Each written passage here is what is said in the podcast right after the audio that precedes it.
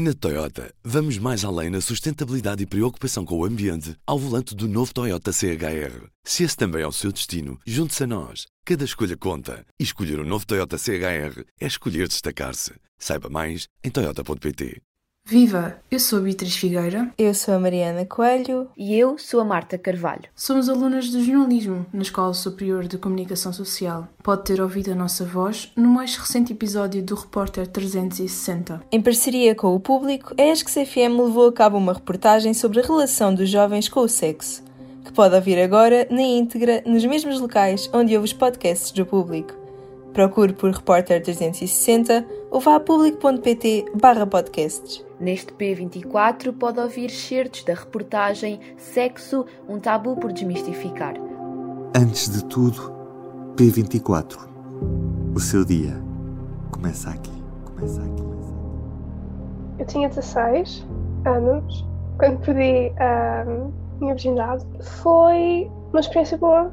Senti-me extremamente confortável, bem comigo mesma. Foi uma experiência saudável e segura e não me senti pressionada. Beatriz Alberto, que tem 15 anos, ainda não iniciou a sua vida sexual. Eu acho que se nós perdemos a virgindade muito cedo, acham que somos umas pessoas horríveis. Eu acho que cada um tem, tem o seu ritmo e acho que não se deve diferenciar só por perdermos a virgindade mais tarde ou mais cedo, porque acho que é, que é igual, sendo sincera, e se estivermos preparados para perder cedo, acho que devemos, se estivermos preparados para perder mais tarde, devemos. É conforme cada um. Há que entender a perspectiva de quem está de fora. Sónia Simão, enfermeira generalista e pós-graduada em sexologia, trabalha diariamente com jovens na área da ginecologia. Há sempre coisas que tu não te sentes à vontade de falar com os teus pais, mesmo que tenhas uma à vontade com os teus pais daqueles fantásticos, porque os pais, eles próprios também não tiveram à vontade de falar com, com os seus pais. Isto não se abordava, não se falava de sexualidade.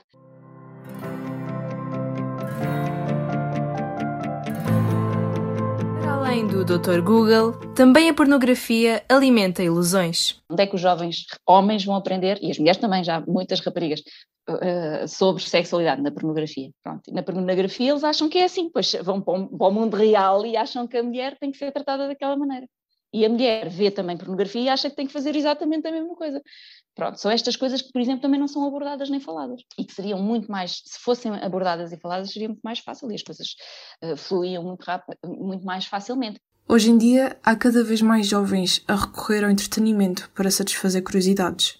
Certas séries já são criadas para isso mesmo. A internet tem-me ajudado a aceder a essas conversas sobre o consentimento uh, e sobre a sexualidade feminina e tudo o que abrange esses dois ramos séries foram instrumentais em mostrarem-me outras sexualidades para além da heterossexualidade e também acho que também foram extremamente importantes em mostrarem a complexidade do sexo e das relações sexuais. Existe uma lacuna na educação sexual.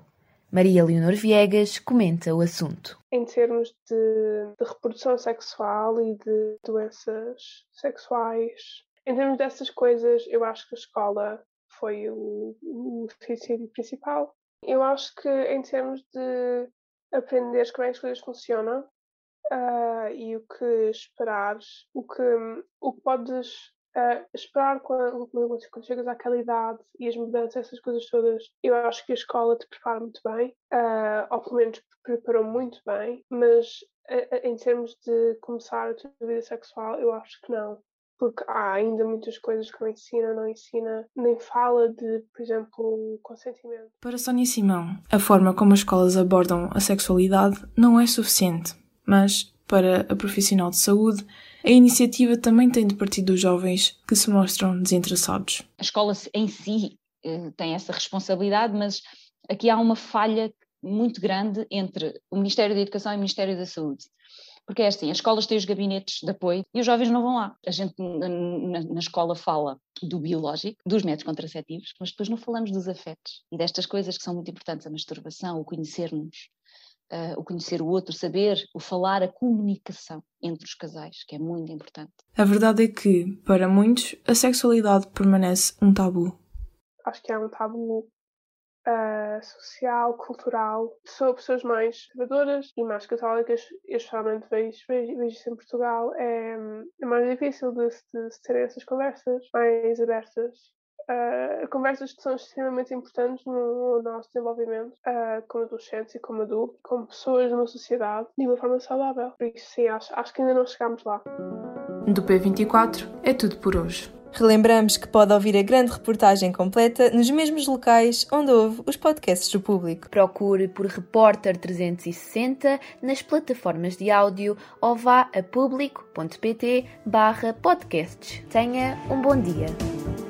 O público fica no ouvido. Na Toyota, vamos mais além na sustentabilidade e preocupação com o ambiente ao volante do novo Toyota CHR. Se esse também é o seu destino, junte-se a nós. Cada escolha conta. E escolher o um novo Toyota CHR é escolher destacar-se. Saiba mais em Toyota.pt.